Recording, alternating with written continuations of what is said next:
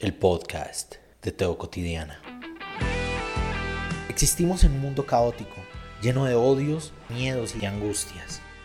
Se hace urgente volver a Jesús, volver al Evangelio, volver al mensaje de bienestar y de esperanza, volver al amor a Dios, al amor propio, al amor por el otro.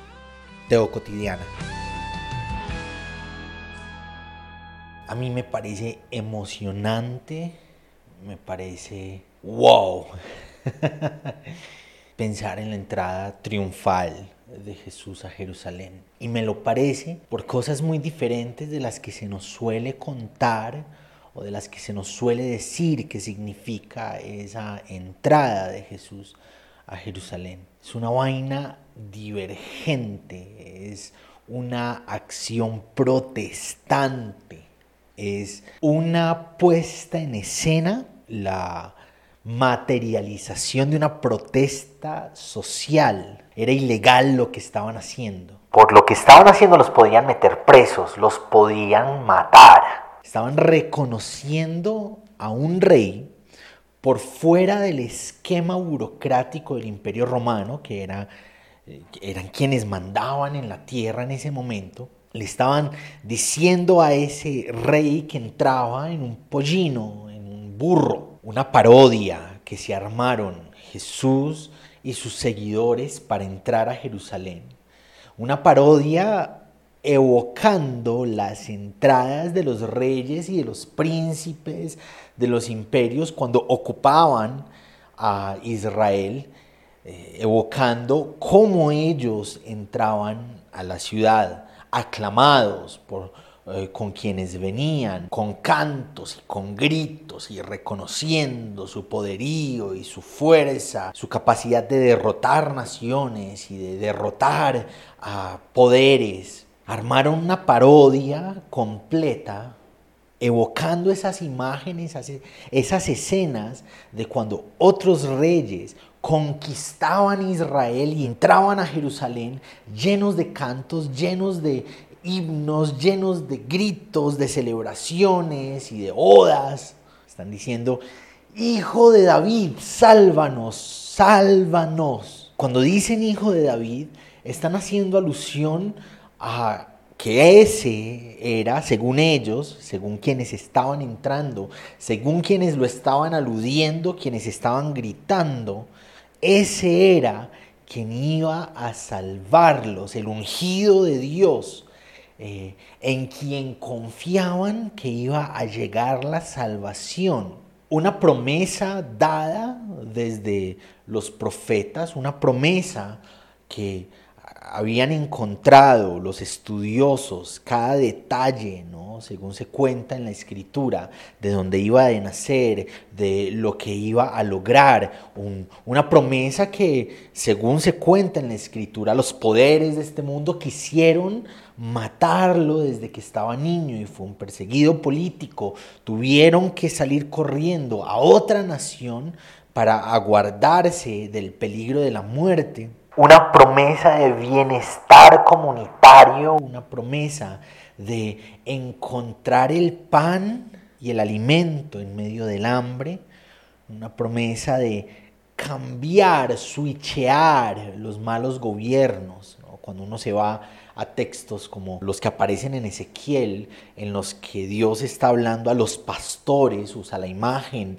pastoral como metáfora para aludir a quienes mandaban, ¿no? a los poderes, a, a los reyes, al sacerdocio, a quienes debían cuidar al pueblo, y está reclamándoles que los usan para usufructuar de ellos, de sus economías básicas, ah, particulares, para construir economías para los poderosos, para los reyes, para la nobleza, economías que a ellos los dejaban en un buen lugar, bien parados, pero que a las personas las dejaba sin alimentos, sin bienestar, sin esperanza. momentos difíciles, los gobernantes usufructuaban de las personas y de sus capacidades y de sus economías. Y Ezequiel denuncia eso en nombre de Dios. Se dice que Dios habla a través de Ezequiel diciendo voy a cambiar esa realidad. Voy a poner un pastor, es decir, un rey, un poderoso, alguien que está a cargo de en quien ocurra lo contrario, en quien sí haya bienestar para las personas, en quien se manifieste, se materialice la salvación de Dios, en quien las personas pueden confiar que la justicia de Dios iba a ocurrir para ellos y ellas. Un reinado de bienestar. Entonces Jesús entra con un pollino que ya tenía organizado. Esto es toda una parodia armada por parte de Jesús y de sus seguidores para entrar a Jerusalén. Todo está organizado, todo está cuadrado. Los elementos, los detalles en qué va a entrar en vez de un gran caballo blanco que simbolizaba la victoria, en algunos casos conocidos de los romanos, entra en un asno en vez de presentarse como glorioso y victorioso y fuerte y es un campesino judío a quien están aclamando por rey. Lo que están haciendo es lesa majestad. Están reconociendo como rey, están reconociendo como salvador, están reconociendo con un montón de frases y de frasecitas, ideas, títulos que ya le pertenecen al emperador y a sus representantes. Sálvanos, el Salvador está entrando, no como victorioso en caballo, sino como campesino en un asno. Y se permiten esta parodia y se permiten este acto de ilegalidad para mostrar a Jesús como un referente de salvación, un referente de gobernanza justa, un referente de liderazgo real, un referente de elementos que en realidad son un anti-reino, son todo lo contrario de los valores que representan el poder de los gobiernos de la contemporaneidad en que eso estaba pasando, los gobiernos que contextualmente existían cuando Jesús ocurre en la historia de la humanidad, en la historia de los judíos, y luego para nosotros y nosotras tiempo después.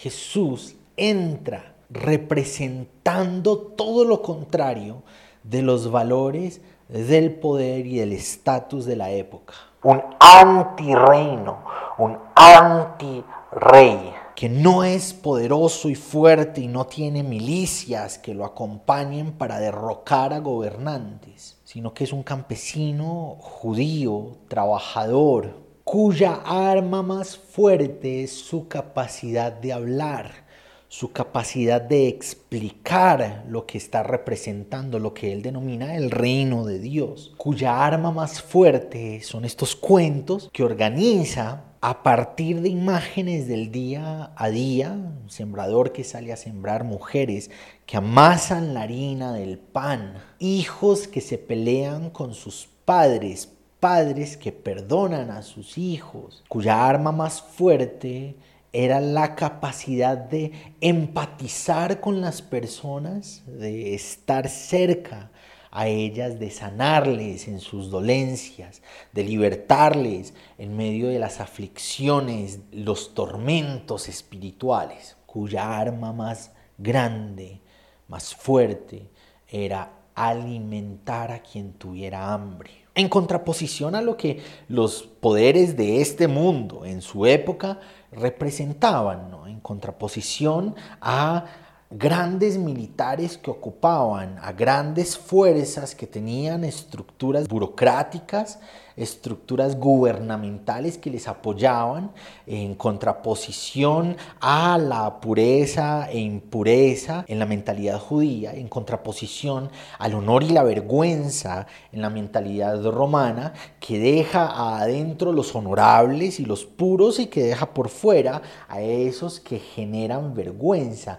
a esos cuyos actos son vergonzosos. Jesús se acerca a los vergonzosos, a las impuras, a las personas de mala fama y se aleja en sus discursos de los honrosos, de quienes ostentan el poder. Y ese es el Jesús que está entrando a Jerusalén a quien le están gritando, sálvanos Jesús, ese campesino judío que se acerca a las personas, que interactúa con esos intocables, quien toca y se deja tocar por quienes no debería, porque según la ley eran impuros, eran contaminantes, eran personas que debían estar lejos, Él se acerca y es a ese a quien le están clamando, sálvanos, hijo de David.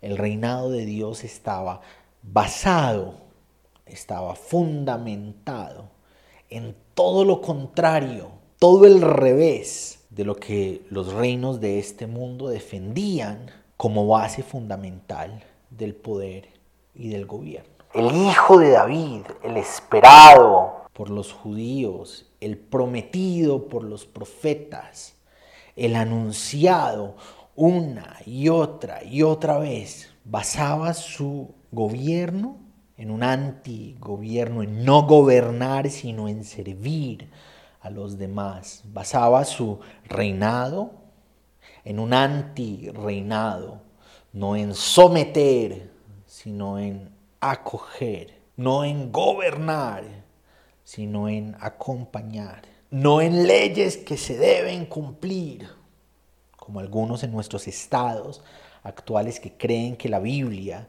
es para gobernar las naciones y que creen que la Biblia es para cambiar las leyes del Estado, para que todos cumplan a como dé lugar, porque si no hay condenas en contra de quien no cumpla la Biblia no en leyes impuestas por un gobernante, sino en leyes escritas en el corazón de las personas en medio de sus realidades cotidianas. Una comunidad de campesinos y de campesinas, discípulos, discípulas, seguidores de Jesús, que se permiten un acto ilegal, un acto en contravía del poder y de los estatutos del poder para presentar como Salvador, para presentar como libertador, como referente de libertad, no a los poderosos que ostentan el gobierno, sino al débil, al frágil,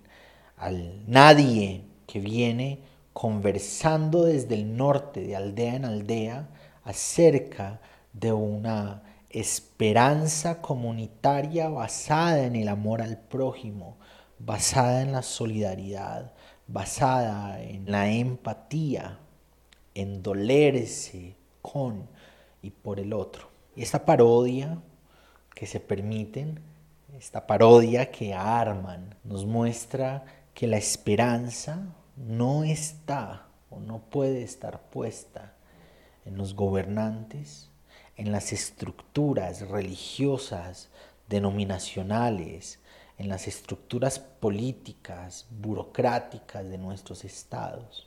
Debe estar en Jesús, a quien encontramos en la niña que ha dado a luz un hijo por fuera de la normalidad matrimonial, en la familia que necesita buscar día a día el pan para subsistir, en el oficio que ejerció durante casi toda su vida, en el que vendía su fuerza de trabajo para ganar el pan de cada día, para poder comprar el sustento básico cotidiano para su familia. En la aldea casi nadie conoce, el caserío casi nadie conoce, casi nadie menciona, de donde no sale nada bueno, allá puede salir algo bueno puede nacer algo bueno de Nazaret, del grupo de pescadores, del grupo de pecadoras, de pecadores que los siguen.